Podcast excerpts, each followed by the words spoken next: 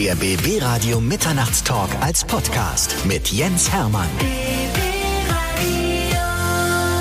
Bei mir ist eine unserer besten deutschen Sängerinnen und ich freue mich sehr, dass wir heute endlich mal Zeit haben, ausgiebig zu quatschen. Lea ist bei mir. Ich freue mich Hallo, riesig. hi. Es gibt mich ja auch. auch diverse Gründe, warum wir unbedingt reden müssen. Ne?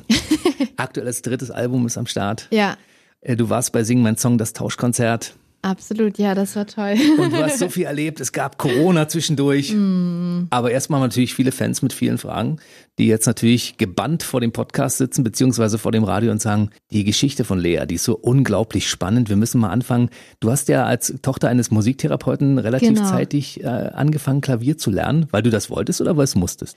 Also meine Eltern haben mich immer ähm, einfach darin unterstützt in dem, was ich gerne machen wollte. Und die haben, äh, die sind beide sehr, sehr mus musikalisch und haben äh, natürlich auch immer viel Musik zu Hause gemacht und ich habe das immer mitbekommen und wollte unbedingt dann auch Klavier spielen. Und dann haben sie gesagt, gut, äh, als ich irgendwie sechs war und haben gesagt, hier, du kannst jetzt irgendwie Unterricht bekommen, wenn du möchtest, wenn du dann auch irgendwie ne, dran bleibst so.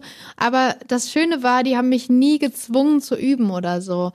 Die haben immer gesagt, hey, wenn du nicht besser wirst, so, dann ist das dein Problem, ne? Wenn du immer auf dem gleichen Stand bleibst, so, das musst du für dich ausmachen, so. Und äh, das hat mich, glaube ich, dazu gebracht, weiterzumachen, eben nicht diesen Druck jeden Tag eine Stunde üben oder was auch immer, sondern dieses so, hey, das ist dir überlassen, so, das ist jetzt dein Problem, so. Und äh, du entscheidest, was du daraus machst, so. Und das fand ich eine echt tolle Herangehensweise. Da bin ich denen sehr, sehr dankbar für, weil ich bin ein Mensch, sobald ich was unter Druck machen muss, blockiere ich, dann geht nichts mehr. Und das wäre auch ganz sicher mit der Musik so gewesen. Wenn die mich da gezwungen hätten, irgendwie zu üben und so weiter, dann hätte ich gesagt, hier, ne, könnt mich mal so ungefähr, so ich mach gar nichts mehr, so jetzt höre ich auf.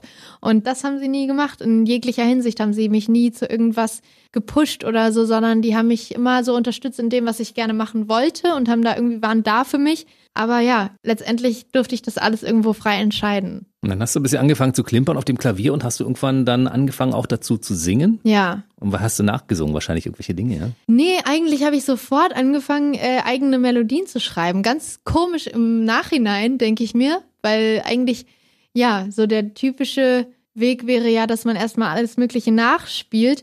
Aber ich habe äh, sofort so heraus, also sehr, sehr schnell herausgefunden, dass mir ähm, das ganz leicht fällt, was am Klavier zu spielen und dazu was zu singen und was sich aus, also mir selber auszudenken, eben eine Melodie und einen Text. Natürlich waren das am Anfang jetzt keine qualitativ hochwertigen, jetzt im Vergleich äh, Texte. So, das waren meistens so ganz kitschige englische Liebeslieder, also wirklich so lustig, ähm, jetzt im Nachhinein das sich anzuhören.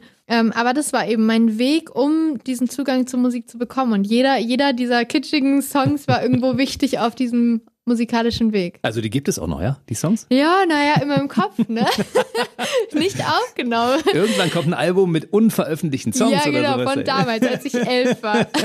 Aber erstaunlich, damals in Englisch. Wieso hast du damals deine Songs in Englisch geschrieben? Ich, ich glaube, damals war äh, mein größtes Vorbild No Angels, also die Band No Angels.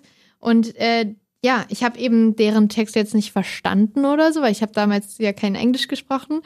Aber ich habe den Klang so aufgenommen und habe dann da so diese Worte gehört und habe dann mir selber irgendeinen Quatsch da zusammengereimt.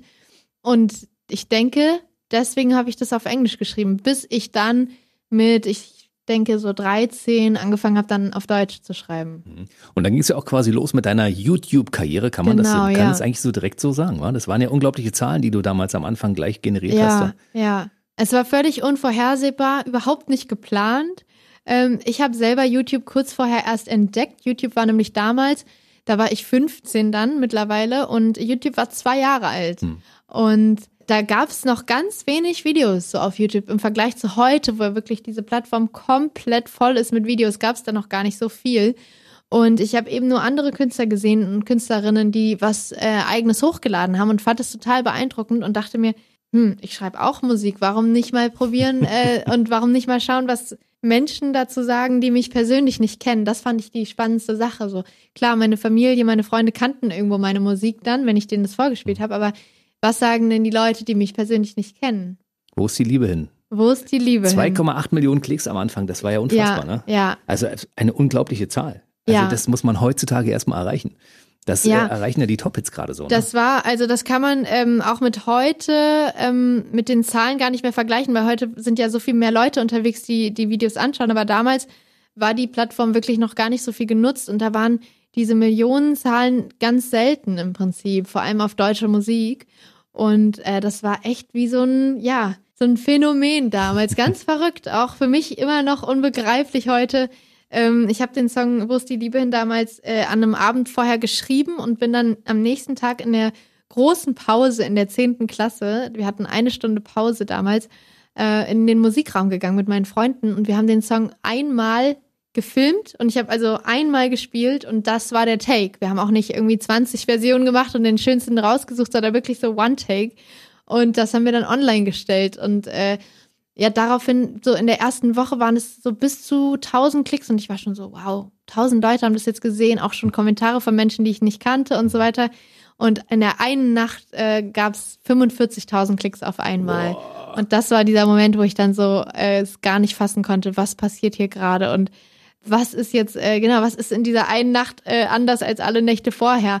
Und äh, dann hat YouTube eben das Video genommen und auf die Startseite gestellt in ganz Deutschland. Das war quasi die Sache, die passiert ist. Und das war für mich total unbegreiflich, weil ich hatte damals keine Kontakte in die Musikwelt oder so nicht irgendwie den einen Onkel, der irgendwie eine Plattenfirma hat oder sonst was, keine Ahnung, so, sondern ich kannte niemanden, niemanden in der Branche. Also ich bin überhaupt nicht über Kontakte da reingekommen, sondern wirklich über YouTube. Hattest du damals schon diese schöne, ungewöhnliche, sehr, sehr schöne, sanfte Stimme? Also ich sag mal so, ähm, ich klinge schon anders damals. Äh, Es ist sehr lustig für alle, die sich für dieses Video interessieren. Das gibt es auch noch, weil äh, ich einfach das als schönes Zeitdokument sehe. Ich finde, es ist total toll, dieses Video zu haben und mich selber zu sehen und zu überlegen, wow, so klang ich vor zwölf Jahren. Und wo bin ich jetzt? Wo war ich damals? Es ist irgendwie ganz, ganz cool, so ein Video zu haben, was so zeigt, wie sah ich damals aus und so weiter. Aber ich würde schon sagen, dass sich meine Stimme über die zwölf Jahre dann doch nochmal ordentlich entwickelt hat. Aber sie war schon immer ungewöhnlich und außergewöhnlich. Ja, das stimmt. Ja, sie, also es war auf jeden Fall, ja, man, man erkennt mich schon, würde ich sagen. Also heutzutage ist es wirklich ungewöhnlich. Man Mhm. macht das Radio an und man hört Lea sofort. Ah, das Lea. Ja, logisch.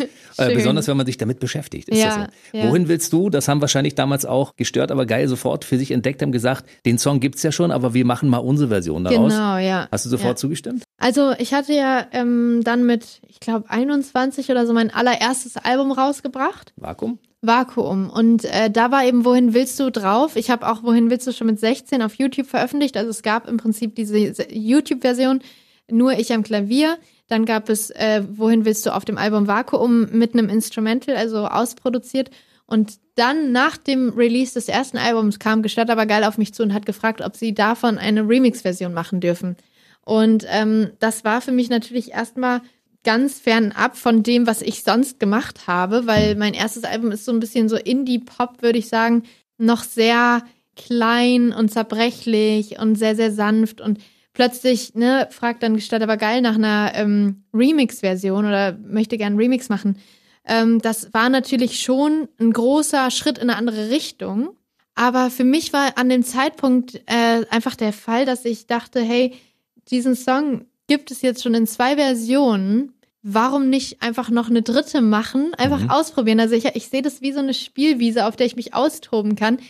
Egal in welche Musikrichtung oder mehr oder weniger egal. Natürlich muss es mir am Ende gefallen. Darum, das ist immer das Allerwichtigste. Und ich würde nichts veröffentlichen, veröffentlichen was mir nicht persönlich nicht gefällt. Mhm. Das ist auch ganz, ganz wichtig, weil du trägst es eben dein Leben lang mit dir rum. Und äh, da ist es dann schon super wichtig, dass du dich mit allem identifizieren kannst, was du machst.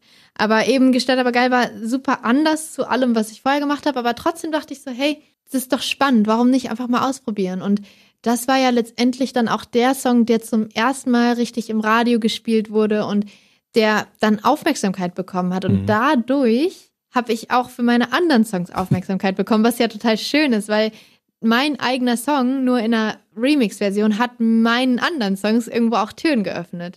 Na, das Ding lief bei uns hoch und runter und Ja, alle fragten sich, cool. wer ist denn diese Stimme dort Ja, hinten? Ja? ja. Und wo haben die die her? Wie sind die auf dich überhaupt aufmerksam geworden? War es über YouTube oder wie ging das damals? Ich glaube, die sind damals, ähm, kannten die meinen Song schon von YouTube und ähm, hatten aber auch, ich meine, der Produzent von denen, der hat äh, mich gefunden und irgendwie gefragt, ja. Da lief ja immer noch parallel, während deine Karriere sich entwickelte, immer noch der Background bei Mark Forster zum Beispiel, ne? Ja, aber das ist ja eine falsche Information bei Wikipedia. Die du hast aber, hast du, du hast bei ihm doch aber mal gesungen, ne? Oder ein, mit? ein einziges Mal, genau, bei, beim Echo damals. Und das ist so lustig, weil ähm, wir haben uns im Prinzip einfach einen Spaß draus gemacht. Das war 2016 beim Echo. Da hat er, ist er aufgetreten und er hat äh, drei Leute hier von For Music, von unserem Label, gefragt, ob die bei ihm Background singen wollen. Mhm. Es hat aber keiner von uns gesungen. Wir haben einfach nur gestanden und getan. Ach, ich nicht mal gesungen, ja. Playback gemacht. Wir haben Playback gemacht, weil das viel zu aufwendig gewesen wäre, das noch, äh, das sozusagen live umzusetzen für so eine TV-Produktion. Mhm. Und äh, lustigerweise ist seitdem ähm, werde ich so oft gefragt, dass ich ja so lange Background bei Mark Foster war, aber war ich nie. Steht aber bei Wikipedia drin. Aber der Clou ist, ich kann es nicht ändern. Wenn ich es ändere, wird's, äh, wird immer gesagt, nee, sorry, Sie sind nicht autorisiert dafür, dass Sie es ändern. Ich denke, das ist doch, aber das bin doch ich. also ist einfach, du gibst das einfach ab. Ne? Wikipedia ist echt äh, inter eine interessante Plattform. Ich kann meinen eigenen Wikipedia-Artikel nicht bearbeiten. Aber ich habe ja Mark Forster gefragt, als er hier war, ja. wer für ihn äh, bei den Frauen zum Beispiel großes Potenzial besitzt. Und der hat dich natürlich genannt. Ach, gesagt, Lea ist eine großartige Sängerin, die ich persönlich auch sehr schätze. Sehr Nur habe ich gedacht, dass ihr vielleicht hinter den Kulissen schon mal so ein bisschen zusammen geackert habt und äh, vielleicht irgendwann große Dinge hier um die Ecke kommen. Ja, also wir haben ja auch den Song äh, zu dir zusammengeschrieben, mhm. meinen Song zu dir. Und äh, Marc ist einfach generell für mich immer schon äh, seit dem Beginn meiner Karriere irgendwo jemand, an dem ich mich quasi nicht orientiere, aber der mir irgendwo schon äh, beratend manchmal zur Seite steht, weil er hat natürlich schon riesig viel erreicht in seinem Leben auf seiner äh, musikalischen Laufbahn und er ist jemand, er ist natürlich, er ist ja einfach eines der größten Hitmonster, könnte man sagen. Mhm. Also ein Hit nach dem anderen. Und ähm, ja, es ist einfach toll, sich mit äh, jemandem wie Marc auszutauschen und da auch für sich irgendwie Sachen lernen zu können und so weiter. Das ist schon, ist schon schön. Also, dass wir da so eine so gute freundschaftliche Beziehung haben, ist schon sehr wertvoll. Und es ist auch schön zu wissen, dass einer der besten deutschen Popmusiker sagt, Lea ist in meinen also Augen eine der Frauen, die wir in Deutschland so haben. Ne? Ja, es ist schon gro großes Kompliment. ja. Wunderbar. Mittlerweile ist das dritte Album am Start, also drei Alben liegen mittlerweile schon vor. Wenn du zurückblickst auf das, was du geschaffen hast in den letzten Jahren, bist du wahrscheinlich sehr, sehr stolz, oder? Ach, es ist äh, Wahnsinn. Also es ist ein, ja, eine riesen Wertschätzung, dass äh, meine Musik mittlerweile so viel gehört wird. Das nehme ich wirklich nicht als selbstverständlich, weil der Anfang echt hart war und es ist, glaube ich, auch gut, dass der Anfang so hart war, weil wäre der Anfang äh, gleich einfach gewesen, dann wäre das mein Standard gewesen, an dem ich mich orientiert hätte mein Leben lang. Und so ähm, habe ich gleich zu Anfang gespürt, okay, dieser Weg ist nicht einfach, du, dir, du kriegst nichts geschenkt, ähm, dir wird nichts hinterhergetragen, du musst es alles selber erarbeiten. Und äh, nur so, denke ich, kannst du auf lange Sicht erfolgreich sein mit dem, was du machst und kannst vielleicht auch mal Misserfolge, wenn man sie so nennen kann, äh, verkraften. Aber also, hattest du doch gar nicht. Naja, also ich meine, mein erstes Album Vakuum wurde 2016, ne? gespielt. Genau, 2016 wurde nicht im Radio gespielt, wurde nicht im TV gespielt. Ich habe äh, in Saarbrücken vor vier Menschen gespielt. Mhm. In der gleichen Zeit in Berlin vielleicht vor 100, 100 Menschen, aber trotzdem in Saarbrücken immer noch vor vier. Das war aber auch eine ganz wichtige Phase in meinem Leben, nämlich dieses, dieses Gefühl, du bringst ein Album raus und denkst, die ganze Welt wartet darauf. So, das, das ist passiert dir an deinem Kopf. Du denkst, ich habe hier gerade was erschaffen, das ist das Schönste für mich und ich liebe es und jetzt teile ich es mit der Welt. Und dann hast du diesen, diese Erwartung und es passiert nichts. Und du sitzt da und denkst so, wie, was? Wie kann das denn sein, dass es keinen interessiert?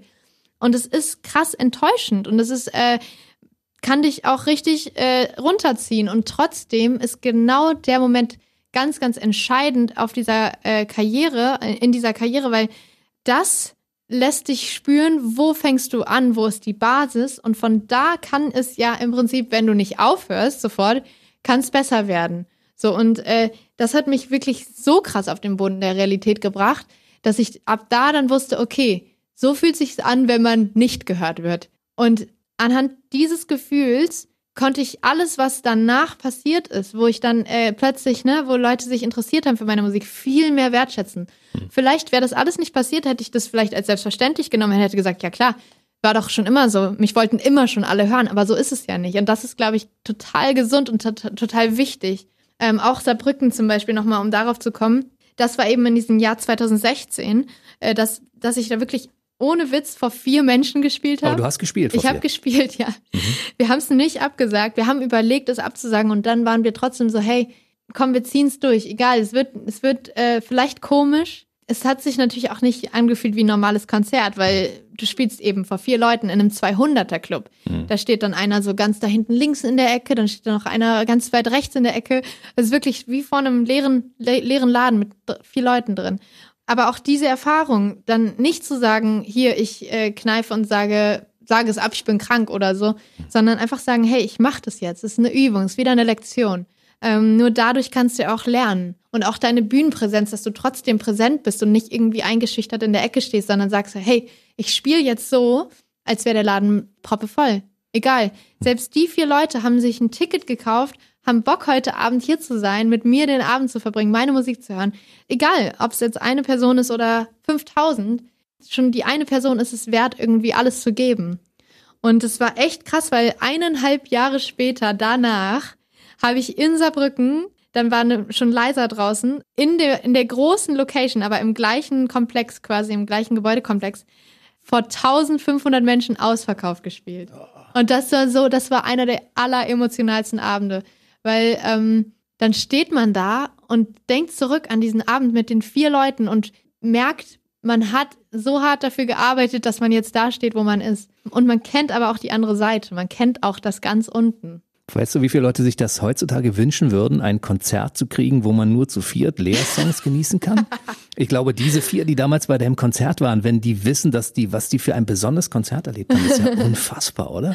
Ja, jetzt im Nachhinein äh, ist es total schön, kriege ich Gänsehaut irgendwie, wenn ich dran denke. Das ist Irrsinn, Und ich ne? kann natürlich aber auch von Glück sprechen, dass ich nicht bei den, ja, dass ich anhand der vier Leute dann aufbauen konnte darauf und ähm, dass es größer geworden ist, ist ja auch nicht immer immer der Fall. Und ich, deswegen denke ich, weil ich schon so viel, ja, auch ganz unten war mit meiner Musik und der, die Aufmerksamkeit überhaupt nicht da war. Deswegen glaube ich, kann ich auch jegliche Form von Aufmerksamkeit schätzen und also wirklich wertschätzen und sehe überhaupt nichts als selbstverständlich.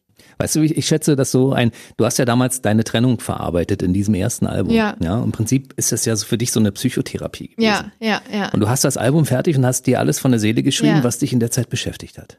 Und dann sitzen vier Leute im, im Saal. Ja. Das ist so die doppelte Backpfeife, wa?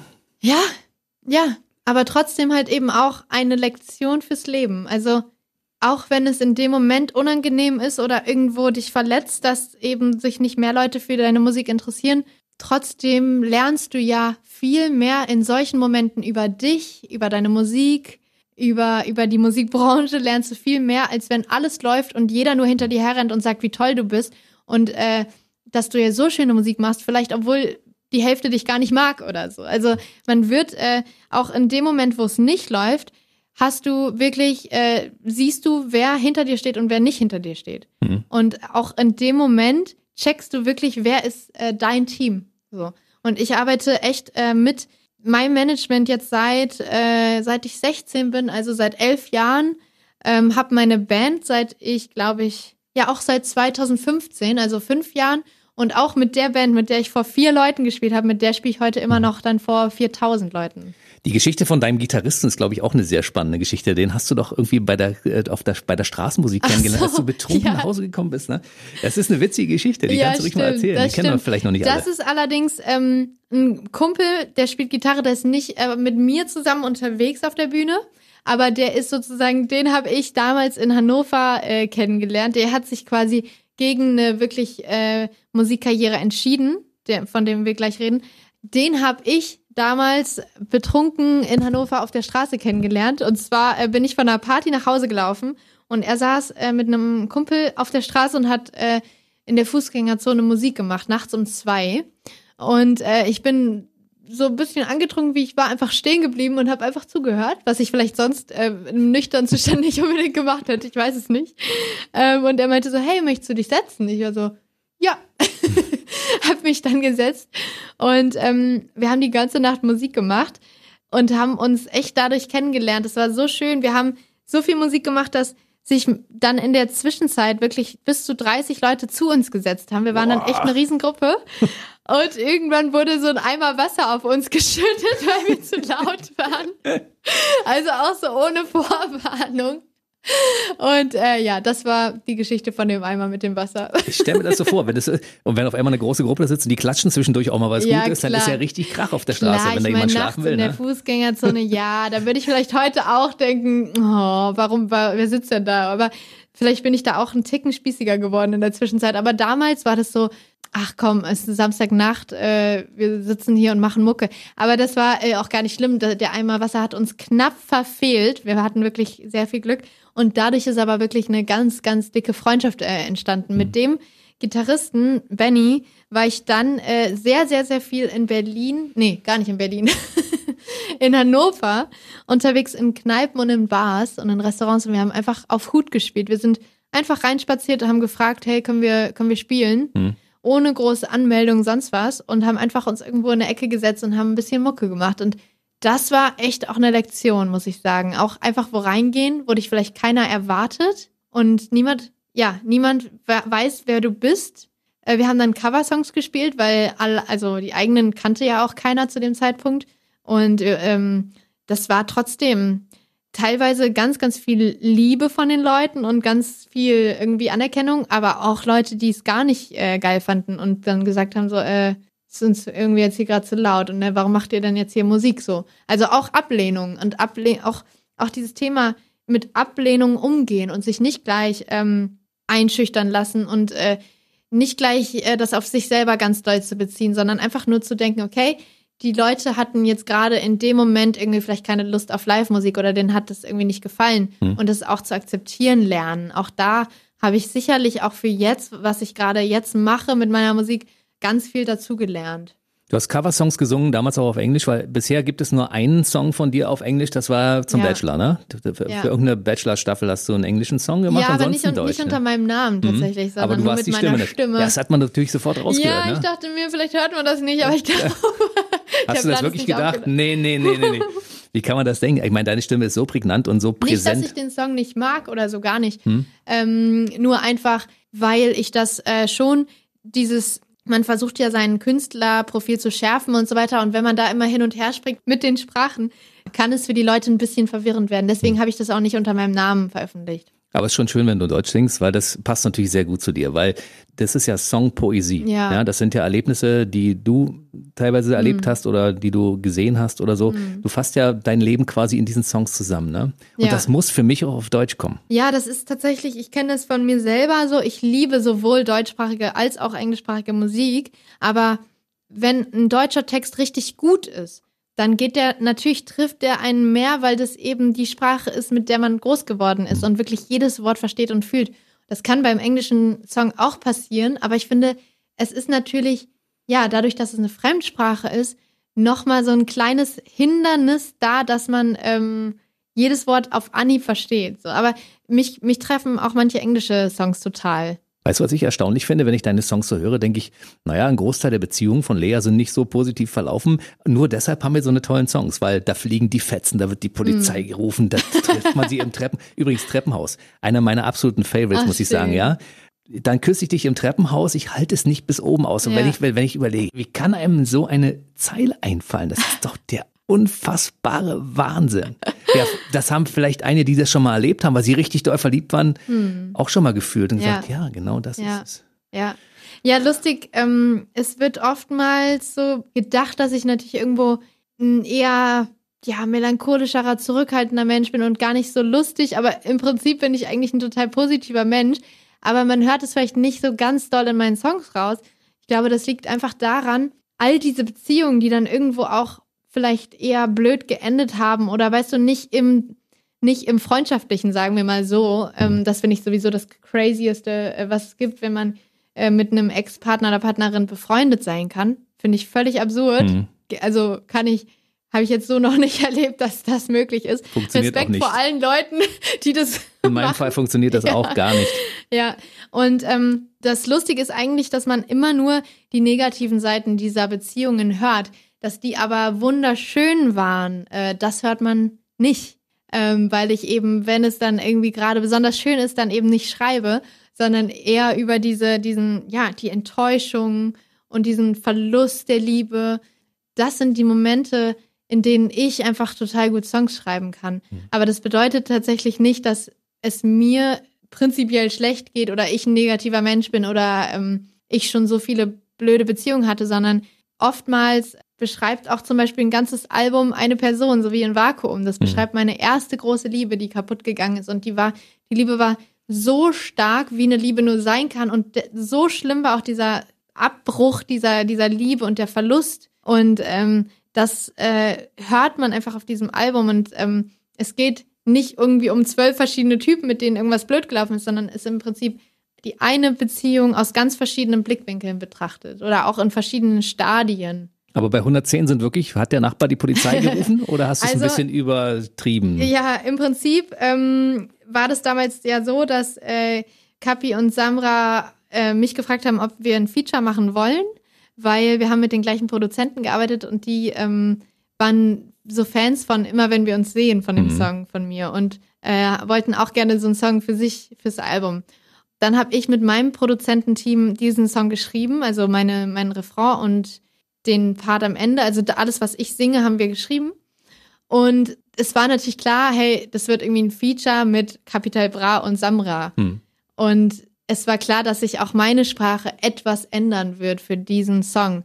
Deswegen haben wir für den Song so ein bisschen sind wir weggegangen vom komplett autobiografischen, weil ich auch jetzt keine irgendwo emotionale Beziehung zu einem der beiden habe, überhaupt nicht. Ähm, wir kennen uns, wir haben uns auf dem Festival getroffen, die sind super nett und ähm, wir haben uns total gut verstanden, aber 110 beschreibt in keinster Weise irgendwo eine Liebe zwischen uns oder so. Das ist wirklich im Prinzip von uns frei erfunden, aber natürlich mit den Emotionen, die wir alle auch in uns haben. Mhm. Nur nicht äh, füreinander, sondern jeder auf seine eigene Art und Weise, vielleicht für andere Leute. Und ähm, deswegen haben wir schon mit dem 110, äh, das war einfach, sag ich mal, die Straßensprache, die dann so ein bisschen durchkam und wo man natürlich äh, von der Lea-Sprache ein ganz kleines bisschen weggegangen ist und ein ganz bisschen härter geworden ist so und ein bisschen extremer auch mhm. natürlich. Das hatte schon damit zu tun, dass das eben das Feature mit Kapital und Saura war. Hm. Aber du hast ja noch andere Kollaborationen gemacht, also mit Capital Bra. Wenn, wenn ich im Vorfeld ja. gefragt worden wäre, kannst du dir vorstellen, dass Lea mit Capital Bra zusammen einen Song macht? Ich gesagt, nö. Ja. Im Nachhinein höre ich mir das an und sage, geil. ja. Unglaublich. Aber mit Cyril zum Beispiel cool. auch, ne? Ja, genau. Also du, die, die, so, so einen kleinen Fable für, für Hip-Hop hast du auch, ja? Ja, im Prinzip mit Capi habe ich jetzt äh, noch den Sieben-Stunden-Song mhm. äh, gemacht auf meinem Album. Und ähm, es war einfach tatsächlich so bei Capi durch 110 der so gut ankam. Das war echt unglaublich. Der hat jetzt mittlerweile äh, lustigerweise wegen 110, der hat über 110 Millionen Aufrufe auf Spotify. Also was so Wahnsinn, völlig absurd ja. ist. Ähm, der kam so gut an, dass wir beide so meinten, hey, lass doch einfach noch einen Song machen so. Und mhm. äh, ich habe das Gefühl, ähm, wenn ich was mit Kapi äh, mache musikalisch, dann wecke ich irgendwo sowohl bei mir als auch bei ihm so eine ganz neue Seite die ich total mag. Hm. Ähm, die total, ja, die nicht immer einfach abzurufen ist. So. Äh, wenn man jetzt andere Kapi-Songs irgendwie nimmt, sind da ja relativ wenig irgendwo ehrliche Emotionen drin, mhm. so, ne? Und das habe ich das Gefühl, lässt ja sowohl bei 110 als auch ähm, bei sieben Stunden sehr, sehr doll zu. Er lässt dich irgendwo in sich hineinblicken, ein Stückchen weit in seine Seele. Und das finde ich total schön, dass ich das irgendwo hervorrufen kann mit den Songs, die wir gemacht haben. Das hat man bei ihm normalerweise nicht, weil nee. der ist ja, der hat ja, schiebt ja eine riesige Mauer vor sich her. Ja. Ne? Und äh, Frauen, nein, um Gottes Willen, kommt mir nicht zu nah und ich ja. bin hier der coole Typ. Und da lässt er sich so ein bisschen auch in die, in seine. Seele schauen. Das ist, äh, du merkst, dass der auch verletzlich ist äh, genau. in sich drin. Ne? Ja. Unfassbar. Also meine, meine Top 3 der Lieblingssongs, also neben Treppenhaus von dir ist zum Beispiel zu dir. Mhm. Weil der hat eine unheimliche Message. Weil Schön, es ist völlig ja. klar, für, für ja. welchen Menschen entscheidest du dich am Ende, wenn es darum ja. geht, dass du irgendwo hin willst und dass, jemand, dass du jemanden brauchst. Finde ich ganz toll. und Schön. halb so viel gefällt mir auch. Cool. Den, Sehr cool. Ich, und das kann ich mir auch so vorstellen. Weißt du, wenn du kommst irgendwo rein und da ist jemand, der dich ganz doll mag oder liebt oder so und du empfindest für den nicht so viel, wie, wie das auf der anderen Seite ist. Ja, ja Einer liebt immer mehr als darum, der andere. Ne? ne? Man ist selber irgendwo am Leiden und so weiter. Das mhm. ist ja so das Top-One-Thema äh, ungefähr so. Ähm, aber in halb so viel war es wirklich tatsächlich auch eine sehr autobiografische Ge Geschichte, dass ich gemerkt habe, oh, ich würde so gerne mehr empfinden, aber Mhm. ich kann es nicht. Und ich habe mir immer eingeredet, das kommt noch, das kommt noch.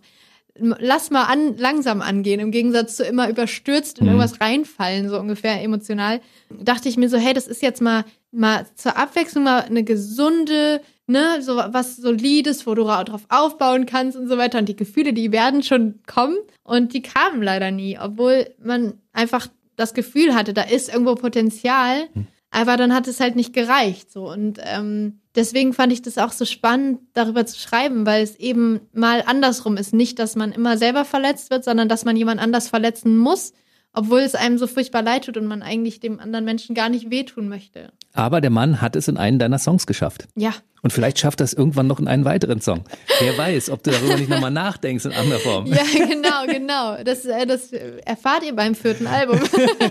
Also wir fassen nochmal zusammen. Vakuum 2016, zwischen den Zeilen 2018, obwohl zwischen den Zeilen findet ja bei dir bei allen drei Alben immer statt, weil man muss immer zwischen den Zeilen hören bei Lea, das, Das ist so. Und das neue Album heißt Treppenhaus. Das ist erschienen 2020. Ja. So, wir reden über 2020, über die siebte Staffel von Sing meinen Song, das Tauschkonzert. Meine erklärte Lieblingssendung im deutschen Fernsehen. Schön, ja, ich ja. verpasse keine Folge. Super Und cool. gestern nur hattest du äh, deine Songs. ja, Und ich meine, man, man hat große Emotionen gesehen, ne? Und ich meine, da sitzen wirklich die große deutsche Popstars auf Ja. dieser Couch zusammen mit Michael Patrick Kelly und, und singen deine Songs. ja. Kann man dieses Gefühl überhaupt in irgendeiner Form beschreiben, was du da hast? Also, es war eine der intensivsten Zeiten, äh, die ich überhaupt in meinem musikalischen Leben bisher erleben durfte. Also man, ich habe schon viel erlebt, aber diese Zeit in Südafrika da mit meinen Kolleginnen und Kollegen, das war unglaublich. Ich kannte Nico und Max vorher und sonst die anderen kannte ich noch nicht. Hm, Max Giesinger, Nico Santos, für Genau, alle, die es ja. nicht gesehen haben. Genau, genau, richtig. Und ähm, die anderen kannte ich noch nicht, aber wir haben in kürzester Zeit, wirklich in wahnsinnig kurzer Zeit, eine so intensive emotionale Bindung aufgebaut, ähm, auf so einer tiefgründigen Ebene, ähm, ganz krass ehrlich, empathisch. Ähm, niemand hat irgendwie sich so egomäßig in den Vordergrund gedrängt und so, wie man es vielleicht sonst manchmal so ein bisschen kennt von so Gruppendynamiken. Es war sehr ausgeglichen, super, jeder war so super sensibel und achtsam auf den anderen und das ist unbeschreiblich, was da passiert ist emotional mit uns. Wir waren jeden Tag aufs Neue so komplett geflasht und äh, konnten es alle nicht fassen, was da gerade passiert. Und gerade natürlich auch mein eigener Abend, wo alle anderen meine Songs gesungen haben, das ist nicht zu beschreiben schön, wenn dann da die Leute stehen und mit so vollem Herzblut und Seele irgendwie deine Songs singen, die man selber irgendwann geschrieben hat und zu denen man selber so eine Beziehung hat und dann plötzlich singt es jemand anders in einem ganz anderen Gewand und macht es so zu seinem eigenen Song und man denkt so, Wahnsinn, was ist denn noch in diesem Song so für ein Potenzial drin? Wie ist das denn möglich? Also es ist unglaublich, wie, ja, was für eine große Ehre das auch ist, dass die anderen sich da irgendwie wochenlang mit meiner Musik beschäftigt haben, sich da ihren Song rausgesucht haben und daran gearbeitet haben und äh, das ist, äh, ja, kann man gar nicht in Worte fassen, was da in einem vorging. Weißt du, was ich so spannend finde, diesen Paradigmenwechsel. Du siehst dich ja immer aus derselben Perspektive, wenn Ja. du etwas machst und du kennst deine Songs. Und auf einmal hast du die Position des Beobachters, Stimmt. weil du beobachtest die anderen Leute, wie sie mit deinen Songs umgehen. Stimmt, ja. Das ist unfassbar geil, oder? ja. Und diese Total. Sendung so mit vielen großen Emotionen, ja. Und jeder, der diese Sendung sieht, also ich habe immer den Wunsch, ich möchte mich sofort dazusetzen zu Ja. dieser Gruppe und sagen, bitte lasst mich, ich bin noch ganz leise.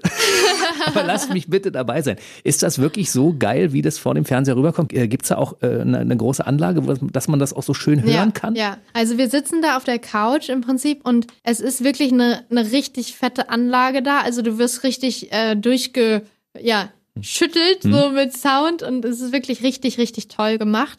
Das ganz Spannende an diesem Format ist, dass du die Kameras nicht wahrnimmst. Die sind total versteckt. Mhm. Also es ist wirklich nicht, als würde da jeden äh, dritte, jede dritte Sekunde jemand mit der Kamera um dich rumrennen und dir dies so ins Gesicht halten. Überhaupt nicht. Die Kameras sind hinter so Büschen versteckt und ab und an fährt mal so ein Busch an dir vorbei, so ungefähr. Aber auch in weiter Ferne, also so drei, vier Meter weit weg. Das ist total, das macht was mit dir, dass du dich unbeobachtet fühlst. Du fühlst dich frei, du hast das Gefühl, du kannst über alles reden und kannst so, ähm, du bist nicht geskriptet oder so. Wir Mhm. haben auch nicht äh, für jede Show irgendwas, sowas wie ein Skript bekommen hier. im, du musst über das sprechen, du musst dann und dann weinen, äh, pack mal die und die reißerische Geschichte aus oder so. 0,0. Also man kann wirklich da reingehen, man ist man selbst, man weiß, es geht nur um dich, deine Person und deine Musik und es geht nicht um, wer hat die krasseste Geschichte mitgebracht, so, wo können wir noch mehr Tränen einbauen? Überhaupt nicht. Das wird nicht vorgegeben. Also auch wenn der ein oder andere mal eine Träne verdrückt, so, dann ist es nicht, weil er musste, sondern einfach, weil es so passiert, weil es einfach wirklich verdammt emotional da unten war. Was ich mir vorstelle, ist die Schwierigkeit, vor Kollegen zu singen, wo du weißt, die sind Mhm. alle richtig großartige Ja. Künstler, die können alle singen, die haben alle in, ihr, in ihrem Leben schon tausende von Konzerten gespielt und Ja. Millionen Menschen begeistert. Und jetzt muss ich mich da hinstellen. Was ist, wenn ich mich versinge, wenn ich den Ton nicht treffe, sonst irgendwas? Hast Ja. du die Angst auch gehabt? Ja, voll. Wir hatten alle so krass Angst, dass wir uns versingen. So sehr. Also jeder aufs Neue so war so, oh mein Gott, wenn ich jetzt den Text verkacke, ne, dann, dann versau ich so das, den ganzen Song so. Das Gute ist ja, es ist eine Aufzeichnung. Man hätte neu anfangen Mhm. können, so. Das ist schon mal ähm, für dein Gefühl gut zu wissen. Aber letztendlich musste, soweit ich mich jetzt gerade erinnere, wirklich keiner nochmal neu anfangen oder starten, weil er irgendwas nicht, weil er den Text vergessen hat oder so. Also es war echt, das Adrenalin regelt das dann schon am Ende. Wie lange muss man sich darauf vorbereiten? Ich meine, du hast sieben große Künstler insgesamt. Genau. Äh, Du musst also die ganzen Songs dir erstmal raussuchen, dann musst Ja. Mhm. du sie für dich arrangieren, dann musst du mit deiner Band das äh, probieren. Ja. Hast du deine Musiker vor Ort oder übst du das mit der Band, die wir da im Fernsehen Das sehen? ist die Band, die man im Fernsehen sieht, die übt es komplett mit allen Künstlern. Also die powern richtig durch. Die Harte Arbeiter, ne? 49 Songs innerhalb von irgendwie sechs Wochen oder so. Boah. Und ähm, wir haben im November äh, unsere Songs bekommen. Oder war es sogar erst Dezember? Ich glaube, irgendwann im Winter auf jeden Mhm. Fall. Und äh, dann sind wir schon Ende Februar ja abgeflogen. Hm. Acht Wochen Zeit und musst aber Ja. richtig Gas geben, wa? Meine ja, Güte. genau, genau. Man hat sich dann eben in Mannheim getroffen mit der Band und dann hat man es zusammen arrangiert und Ideen ausgetauscht und so daran gearbeitet. Und alles ja unter der stillen Geheimhaltung, dass die anderen Mhm. nicht erfahren, welche Songs du singst. Weil das ist ja wirklich, äh, das ist auch kein irgendwie Quatsch oder so. Wir wissen nicht, wer welchen Song singt. Habt ihr da irgendwelche Probenräume, dass jeder für sich separat auch üben kann im Laufe des Tages? Wir hatten jeder genau eine Unterkunft, wo man singen Mhm. konnte, aber auch nicht zu laut, weil der andere es also nebendran Oh. hätte hören können. Und ähm, wenn es dein Abend gewesen ist, dann musstest du, wenn du äh, dich auf freien Flächen be äh, bewegt hast, musstest, musstest du mit Kopfhörern mit ganz lauter Musik rumlaufen. weil die Proben waren natürlich na äh, tagsüber, also die, die musikalischen Proben. Mhm. Und äh, das hätte man äh, schon dann hören können, ja. Deswegen, das war ganz wichtig, dass man sich dann komplett abschottet. Wenn man das so sieht, was da für großartige Künstler sind, die noch im Laufe des Vormittags noch einen Song umschreiben, eine Strophe Ja. auf Spanisch machen, wie bei Nico Santos Ja, zum ja. Beispiel. Das ist so großartig und diese Band auch. Ja, Ja. ich meine, unglaublich, wie, wie die spielen und alle Musiker sind von denen so begeistert, auch Ja. die Sängerinnen und Sänger, die dazu Ja. kommen. Es ist unfassbar. Ja. Also geil. Ich glaube, das wirst du noch ein paar Jahre mit dir rumtragen als sehr, sehr positive Erinnerung. Absolut. Ich glaube, das ist auch was Einmaliges, was man so erleben wird. Also ich glaube, sowas kann man nur einmal erleben. Außer Michael Patrick Kelly, der erlebt es zum dritten Mal. Aber eben so dieses erste Mal, dieses Gefühl, man kommt da hin und alle waren so furchtbar aufgeregt. Ähm, schon jetzt das zweite, wär, würde man irgendwann noch mal hinfahren, dann wäre das eben das zweite Mal so. Mhm. Aber dieses erste Mal, sing meinen Song, das war, das, da kann man, diese, diese Emotionen waren einmalig. Aber guck mal, es haben ja schon einige Leute moderiert zwischendurch, ne? Ja. Vielleicht bist du in fünf Jahren die Moderatorin die, dieser Sendung. Es könnte ja durchaus sein. Oh, ne? das wäre schon krass, ja. Das wäre schon schön. Ich denke, dafür bräuchte ich noch ein ganz bisschen mehr Lebenserfahrung. nee, aber ich könnte, ich, ich könnte mir das tatsächlich gut vorstellen, weil es einfach was ganz, ganz, ganz besonderes Format ist. Aber es wäre auch schade, wenn du jetzt was moderierst, dann hast du nicht mehr so viel Zeit zum Singen. Und wir erwarten natürlich Das Album 4 und stimmt 5 auch. logischerweise. Absolut. Lass uns Alle mal, zwei Jahre. Alle zwei Jahre. Wir haben 2016 hatten wir Vakuum, 2018 zwischen den Zeilen, 2020 Treppenhaus, 2022 kommt dann das neue Album. Hast du, du hast bestimmt schon, du hast bestimmt schon einen Titel im Kopf, wie ich dich kenne, weil du bist eine fleißige Arbeiterin. Du darfst sie natürlich noch nicht verraten, aber hast du schon einen Titel?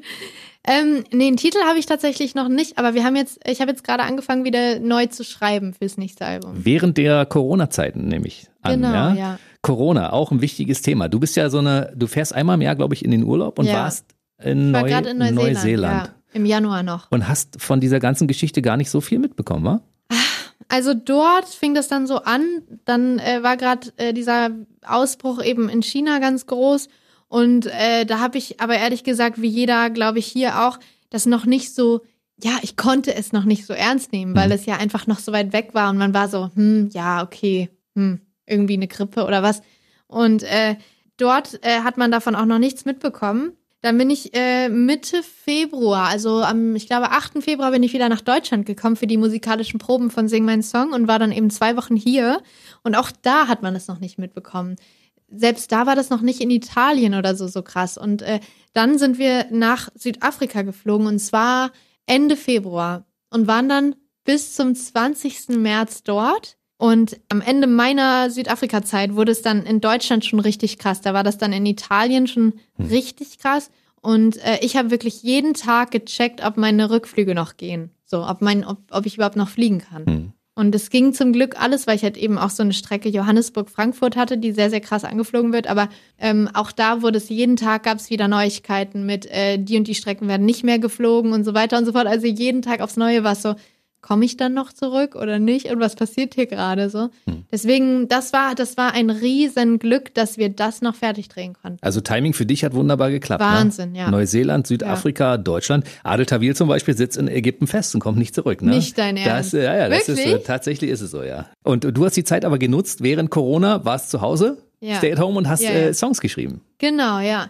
Also während Corona, dann, als ich dann irgendwann zurück war, da habe ich noch mein Album fertig aufnehmen müssen. Also es war echt noch Ach, in den war noch letzten gar nicht in. Tüten und Papier, nicht fertig. Aha. Also es kam, wann kam es raus? Am 29. Mai. Und äh, ja, Mitte März bin ich gelandet, da war das noch nicht, lange nicht fertig aufgenommen. Ich dachte, du hast es schon eingetütet ja, zu dem das, Zeitpunkt. das wäre natürlich schön gewesen, aber so war, so war das nicht. Nee, da war noch richtig viel zu machen, richtig viel. Und das war ehrlich gesagt eine riesen Herausforderung, weil ich konnte nicht mehr ins Studio gehen, ich konnte nicht mehr mit meinen Produzenten arbeiten, die mussten es alle von zu Hause aus machen. Es war ein ganz anderes Arbeiten, als ich es gewohnt bin. Ich liebe es, wenn man sich austauschen kann, zusammen im Studio ist und Ideen irgendwie hin und her schiebt und äh, zusammen dran arbeitet. Äh, letztendlich mussten die das alles von zu Hause machen. Wir haben ewig viel telefoniert, geskypt, whatever. Und äh, ich habe auch noch Sachen, irgendwie einen Song von zu Hause aus ein bisschen aufgenommen und so, so Sachen halt eben. Da musste man richtig kreativ werden, neu sich was ausdenken, wie gehst du mit dieser Situation um? Weil verschieben wollte ich es nicht. So, so Nee. dachte ich dann so, nee, das kann jetzt nicht sein, dass jetzt so ein Virus jetzt mein äh, Album-Release irgendwie äh, verschiebt. Also klar, mein Album dahin ist jetzt nicht nichts, woran die Welt irgendwie hängt, so ungefähr. Doch, ich hänge schon daran.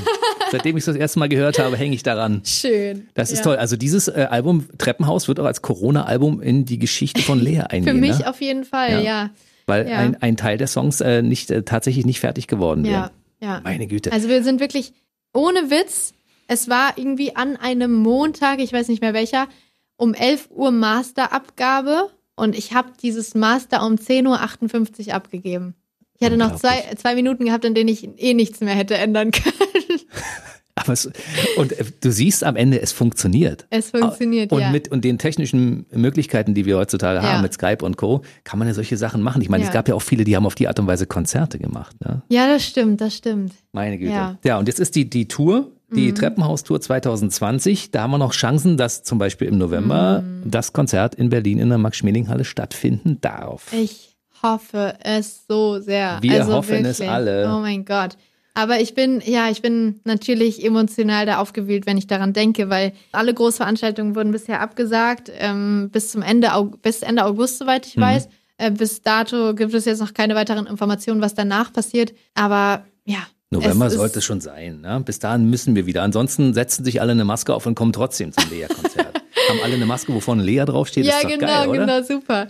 Nee, es wäre natürlich ein Riesentraum, der in Erfüllung gehen würde, wenn man jetzt im November wieder spielen könnte. Und wenn es nicht der Fall ist, äh, dann werden wir die Konzerte natürlich nachholen. Zumal ja auch Berlin jetzt mittlerweile seit 2018 deine Heimatstadt ist. Das heißt, du Genau. möchtest natürlich auch in deiner Ja. Heimatstadt spielen. Ne? Das Ja. ist völlig klar. Wir wollen das auch am 19.11. Und äh, aus der Treppenhaus-Tour ist dann die Treppenhaus-Sommertour geworden, 2021. Und da kann ich sagen, das Konzert in Spremberg Ja. vom 6. Juni ist verlegt auf den 5. Juni 2021. Da Genau. kann man schon mal sagen, in Brandenburg, äh, Spremberg Ja. gibt's ein großes Konzert. Bis Juni sollte das doch alles wieder. Aber wir werden es sehen. Nicht zu früh freuen und äh, ja, ich versuche auch nicht zu pessimistisch dazu zu sein. Es ist einfach, nicht. einfach hinnehmen und das Beste jetzt gerade draus machen. Und bis dahin laufen ja deine Songs schließlich im Radio. Genau. Denn hier laufen deine Songs ja hoch und runter. Treppenhaus zum Sehr Beispiel. schön. Ich habe das ja vorhin beobachtet. Ich, ich gucke natürlich auch und ich höre auch, was die Kollegen machen hier bei BB Radio. Du warst ja bei uns in allen Sendungen drin. Und Ja. äh, wenn Treppenhaus jetzt im Radio läuft und du währenddessen in der Sendung sitzt, bist du auch komplett emotional und singst auch richtig laut mit. Ne? ja. ja, wann hat man das denn schon, dass man im, in der Radiostation sitzt und äh, seinen eigenen Song hört und dann Und die noch ansagen kann, ne? ja und mittanzen und so weiter. Ja, ist schon geil. Ist schon äh, eine wahnsinnige ja, Erfüllung eines riesigen Traums. Kannst du so auf ad, hoc einfach eine, eine Strophe singen aus dem Song? Machst Klar. du, das geht ohne, ohne Technik. Und für alle, die jetzt sagen, Lea, die braucht Technik, die braucht alles mögliche, die braucht äh, ein Echo und einen Hall und sonst irgendwas auf der Stimme, braucht sie nicht, Herrschaften, weil wir hören Soll das ich mal. einfach mal? Ja. Okay, das ist nicht geplant, liebe Denn- Leute. Ich hab sie jetzt überredet. Dann küsse ich dich im Treppenhaus. Endlich wieder Gänsehaut. Ich halte es nicht bis oben aus. Halte es nicht bis oben aus. Wir tun so, als ob sie früher wär. Deine Jacke riecht nach Rauch. Und dir zu sagen, dass ich dich noch lieb, hab ich mich nicht getraut. Tada. kann jetzt nur alleine gleich. Ich, guck mal, siehst du das? Das ist eine Gänsehaut vom Allerfeinsten. Ich hatte ein Ein-Mann-Konzert, ne? Du hast vor Vieren gespielt, Ja. aber ein Konzert so zwischen Mann und Frau, das gab. Singst du ab und zu mal für deine Freunde, Lebensgefährten? Haben die das große ich, Glück gehabt, äh, ja, Songs von dir zu hören? Ich singe oft für meine Eltern zu Hause, auch für meine Freunde. Also gerade ähm, als ich zum Beispiel meine WG aufgelöst habe in Hannover, als ich Mhm. dann weggezogen bin nach Berlin, da haben wir eine WG-Party gemacht, so eine Abrissparty im Prinzip von der alten Wohnung. Und da hab äh, am Ende, meine Freunde wollen immer meine Musik hören, was so mega niedlich ist, weil ich denke immer so, ihr müsst es doch nicht hören. Die sagen, wir wollen. Mhm. Und äh, da habe ich dann nachts noch äh, am Klavier denen ein ganzes Konzert gespielt von 50 Minuten oder so. Ist das geil. Weil die sich dann immer mehr gewünscht haben und dann so den Song noch und den Song noch und so weiter. Und dann saßen da irgendwie meine, keine Ahnung, 20 Freunde und äh, wir haben alle zusammen meine Songs gesungen. Weißt du, Kein Mensch will Umzüge machen. Aber wenn sie in Aussicht gestellt bekommen, dass Lea anschließend vielleicht noch ein kleines Konzert gibt, was man so Ja. nicht hat. Ja. Ja, gibt's so eine, den, den Wunsch ab und zu mal, dass Leute sagen, Mensch, kannst du nicht mal bei uns spielen in ganz kleiner Runde so, bringst dein Keyboard mit und vielleicht ein, weiß ich nicht, Freunde, Gitarre. meinst du? Ja. Ja, klar. Ich setze mich auch an jedes Klavier, wenn ich da irgendwo zu Besuch bin Ich oder so. keins ja. hier, verflixt. Ah. Nächstes Mal, wenn ich wiederkomme, weißt du, was du besorgt haben musst. Wir sind ja spätestens in zwei Jahren wieder verabredet. ja, na, klar. Und Aber- wenn nicht früher. Aber vielleicht schon vorher, weil Vielleicht es gibt ja immer mal Dinge zwischendurch, die zu besprechen sind. Ja. Wenn irgendwas Tolles passiert, bist du Genau. natürlich jederzeit gern gesehen hier. Dankeschön. Und bis dahin guckt mal bitte entweder an den sozialen Netzwerken unter. Äh, This is Lea Lea heißt mein Channel überall. Hm. Gibt auch eine Internetseite, die heißt ganz genauso. Genau, ja. Das ist Lea. Lea, da kann man auch äh, viel über das neue Album erfahren. Gibt ja, Ja. schon ein paar Links auch zu YouTube. Genau. Kann man sich anschauen. Also für, für Lea-Fans. Und ich glaube, wir haben jetzt gerade noch ein paar Lea-Fans dazu gewonnen. Hast du nicht auch das Gefühl, ne? Ja, ich, ich habe ich hab super viel Spaß gerade gehabt. Also diese Stunde ist sowas von im Flug vorbeigegangen, oder? Unglaublich. Ja. So, und jetzt tun wir uns alle nochmal einen Lea-Song rein. Also das machen wir hinter den Kulissen. Ihr gebt bitte unter diesem Podcast unbedingt äh, ein paar kleine nette Kommentare ab für die Lea. Und äh, nicht vergessen, den BB Radio Mitternachtstalk muss man doch eigentlich abonnieren, oder? Auf jeden Fall. Und nicht nur diese Folge mit dir, sondern allgemein, oder? Im Prinzip allgemein alles, weil das ist einfach ein tolles Format. Macht Ist es. Spaß. Man kann mal so richtig in die Tiefe gehen. Genau, wir haben Zeit gehabt, uns mal ein bisschen auszutauschen und tolle Dinge zu erfahren, die viele Lea-Fans, auch wenn sie große Fans sind, noch nicht wussten. Habt ihr hier erfahren bei uns im BB Radio Mitternachtstalk Podcast. Ja, was soll ich sagen? Äh, Viel Erfolg. Braucht man dir eigentlich gar nicht Dankeschön. wünschen. Hast du ja, ne? Bleib, bleib einfach am Ball, bleib weiter so, wie du bist, Dankeschön. mach uns schöne Songs und ich freue mich drauf, dich jeden Tag im Radio zu hören und zwar hoch und runter mit allen Facetten, die du anzubieten hast. Sehr schön. Vielen, vielen Dank dir. Hat super viel Spaß gemacht. Bis zum nächsten Mal. Bis bald. Der BB Radio Mitternachtstalk. Jede Nacht ab 0 Uhr. Und der neueste Podcast jeden Mittwoch.